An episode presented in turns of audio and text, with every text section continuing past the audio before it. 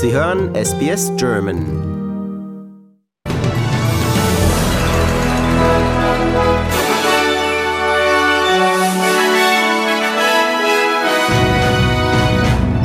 US-Präsident Biden sagt der Ukraine weitere Waffenlieferungen zu. Türkei macht Vorschlag zu festsitzenden Getreideexporten.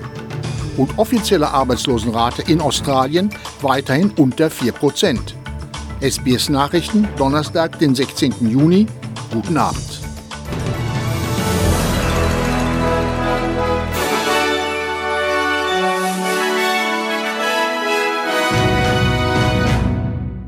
US-Präsident Joe Biden sagt der Ukraine weitere Waffenlieferungen im Umfang von einer Milliarde Dollar zu. In einem Telefonat mit dem ukrainischen Staatschef Zelensky sagte Biden nach Angaben des Weißen Hauses, die Lieferungen würden weitere Artillerie, Waffen zur Küstenverteidigung und Munition umfassen. Der US-Präsident versprach außerdem zusätzliche 225 Millionen Dollar für humanitäre Hilfe. US-Verteidigungsminister Lloyd sagt, die Ukraine brauche die Waffen, um die russische Invasion zu stoppen. The stakes are too high. Ukraine is facing a, a, pivotal moment on the battlefield. And we're seeing what President Zelensky warned us about after failing to take Kiev and reassuring its combat aims, or reassessing its combat aims. Russia has shifted its focus to the Donbass. And we can't underestimate the challenge that Ukraine faces. Die USA haben zugleich China für die Ankündigung einer verstärkten Zusammenarbeit mit Russland kritisiert. Russlands Präsident Putin hatte zuvor mit dem chinesischen Staatschef Xi Jinping telefoniert.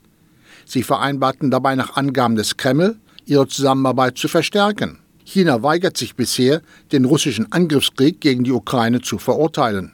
Inzwischen sind der deutsche Kanzler Olaf Scholz, der französische Präsident Emmanuel Macron und der italienische Regierungschef Mario Draghi gemeinsam an Bord eines Sonderzuges auf dem Weg nach Kiew. Ein Video der Nachrichtenagentur AFP zeigt die drei Politiker heute zusammen in einem Abteil des Zuges. Der Élysée-Palast bestätigt den Beginn der Reise. Scholz war immer wieder dafür kritisiert worden, dass er seit Beginn der russischen Invasion nicht in die Ukraine gereist war.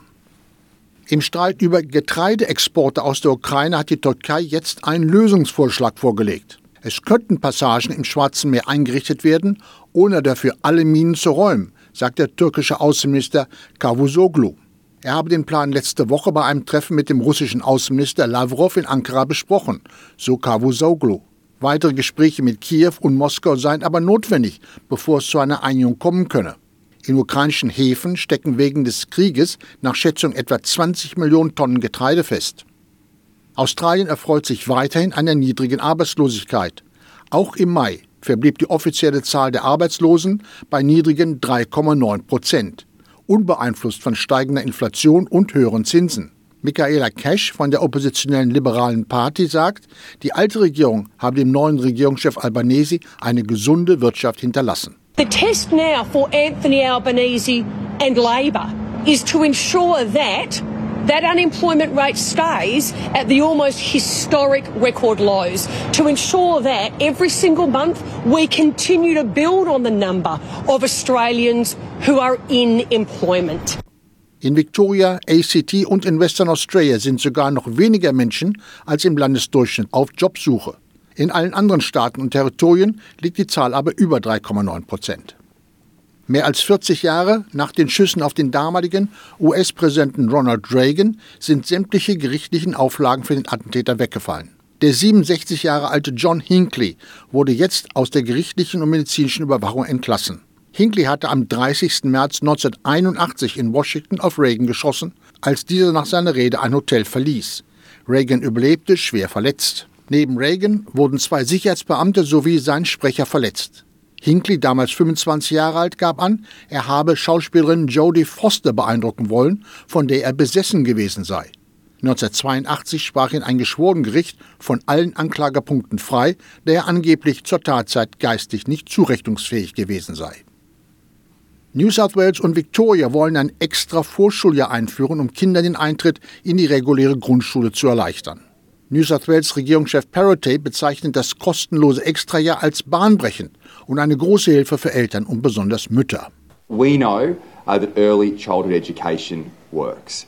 Uh, for many years, uh, preschools right across our state have provided our children great opportunities to set them up for school success. And during that period of time, what we've learned is that starting at preschool makes a real difference to children's educational outcomes and social outcomes. Die US-Notenbank Fed hat den größten Zinsschritt seit knapp 30 Jahren gemacht und erhöht ihren Leitzins um 0,75 Prozentpunkte. Hintergrund ist die hohe Inflationsrate in den USA. Diese soll laut Schätzung der Notenbank im laufenden Jahr stärker zunehmen als bisher angenommen, sagt Topbanker Jerome Powell. We at the Fed understand the hardship that high inflation is causing. We're strongly committed to bringing inflation back down, and we're moving expeditiously to do so. We have both the tools we need and the resolve that it will take to restore price stability on behalf of American families and businesses. It is essential that we bring inflation down if we are to have a sustained period of strong labor market conditions that benefit all. Die Notenbank hat gleichzeitig ihre Wachstumsprognose für das laufende Jahr gesenkt. Bisher war sie davon ausgegangen, dass das Bruttoinlandsprodukt der USA um 2,8 Prozent wächst. Jetzt geht sie nur noch von einer Steigerung von 1,7 Prozent aus. Manche Experten befürchten sogar schon eine Rezession in den USA. Im Fall des im brasilianischen Amazonasgebiet vermissten britischen Journalisten und eines ebenfalls verschollenen indigenen Experten hat einer der festgenommenen Verdächtigen gestanden, er sei an dem Mord an den beiden beteiligt gewesen. Die seit mehr als einer Woche vermissten Männer Dom Phillips und Bruno Pereira sind nach Angaben der brasilianischen Bundespolizei erschossen worden. Der mutmaßliche Täter führte Beamte demnach zu einer Stelle im abgelegenen Amazonasgebiet, wo die Leichen begraben worden sein sollen. Dort seien die menschlichen Überreste aus Wäldern geborgen, aber noch nicht identifiziert worden. Weitere Festnahmen im Fall würden bald folgen, so die brasilianische Polizei. Der inhaftierte Kreml-Kritiker Alexei Nawalny ist nach eigenen Angaben in eine andere Strafkolonie verlegt worden. Nawalny ist der prominenteste Kritiker des russischen Präsidenten Wladimir Putin und wurde durch die Enthüllung von Korruptionsfällen in Russland bekannt. Er war im Januar 2021 bei seiner Rückkehr aus Deutschland auf dem Flughafen von Moskau festgenommen worden. Zuvor war er in Berlin wegen einer in Russland erlittenen Vergiftung mit einem Nervengift behandelt worden, für die er Putin verantwortlich macht. Und jetzt Meldung vom Sport. Tennis. Nick Kyrgios hat sich im Achtelfinale des ATP-Turnier in Halle in einem spektakulären Match gegen den Griechen Tsitsipas in drei Sätzen durchgesetzt. Dabei sorgte der 27 Jahre alte Australier wieder mehrfach für Aufsehen, unter anderem, weil er sich von einem klingelnden Telefon abgelenkt fühlte und nach einer Time Violation das Spielen einfach einstellte. Aber nach einem ernsten Gespräch mit Oberschiedsrichter Ochs ging es dann doch noch weiter und Kyrgios trabte zurück auf den Platz. Mein Team hat mich heute wirklich über die Hürde getragen, sagte Kyrgios nach dem Match. Zwischendrin habe ich ans Aufgeben gedacht und war frustriert. Aber irgendwie haben sie mich da rausgeholt. Melbournes Albert Park wird den Grand Prix von Australien bis einschließlich 2035 weiter ausrichten, nachdem ein neuer Zehnjahresvertrag vereinbart wurde.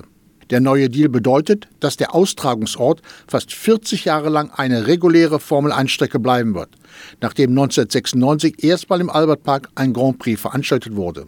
Melbourne hat damit erfolgreich das Interesse anderer abgewehrt, die konkurrierenden Angebote zur Übernahme des Autorennens ab 2026 abgegeben haben. Darunter war auch Sydney.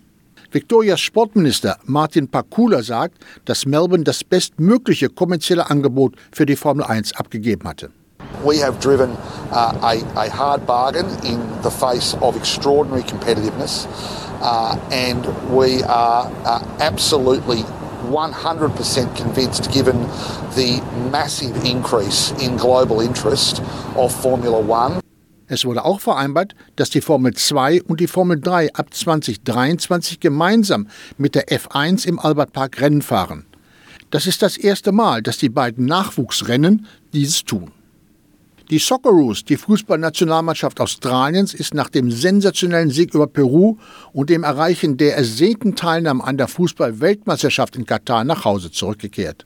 Fans begrüßten die Elf mit Jubel und Beifall bei der Ankunft in Sydney. Aver Mabil, der im entscheidenden Elfmeterschießen das letzte Tor verwandelte, sagt, eine Last sei ihm von den Schultern gefallen. Mabi, der als sudanesisches Kind in einem Flüchtlingslager in Kenia aufwuchs, sagt, sein Tor sei sein Dank an Australien. I feel relief because you know I can finally say thank you to Australia in the best way possible uh, on behalf of my family. So um, I feel relief now. I can uh, get that off my shoulder and uh, you know uh, kick on and do great things for my country. Und das war's vom Sport.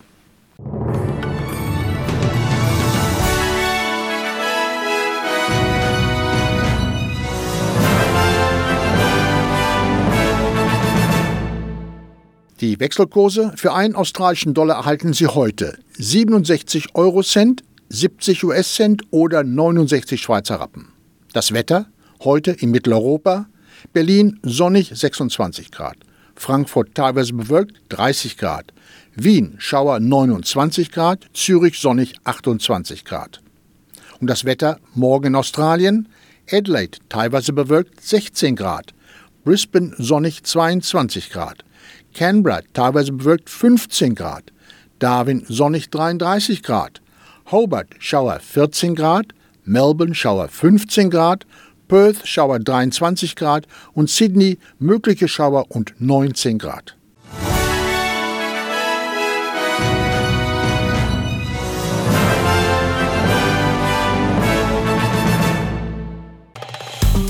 Liken, teilen und kommentieren Sie unsere Inhalte bei facebook.com/sbsgerman.